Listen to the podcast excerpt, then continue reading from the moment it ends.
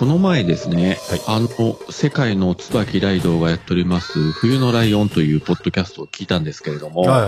まゆゆが2回連続ゲストで出てまして、で、まあ、今更言うのもおかしいけど、まゆゆ喋れるようになったなというね、なんか、そんな考えにふけりましたわ、今日。あれから3年ですからね。ね、おじま城始まった最初の頃は、本当には声が小さくて、まやさんが頭抱えたっていやーなんかすごい立派になったなと思ってね。それはやっぱりね、あの、まやさんとね、桃屋のおっさんのおかげじゃないかと思うわけですよ。ここまで育ったのは。そうだったんですかね。えーもうね、もうあの、あのマーヤが早々に手を引くもんですから、こういうことになりましたけど、もう僕2年なんで、僕の配分が多くなったと。そうそうそう。ちょっと、眉チャレンジっていう名前ももう知らない人が、この前の真冬さんの話で、ちょっとだから、ちょっと説明文を入れようと思ってますけどね、次回から。そうね、な、何をチャレンジしてるのか。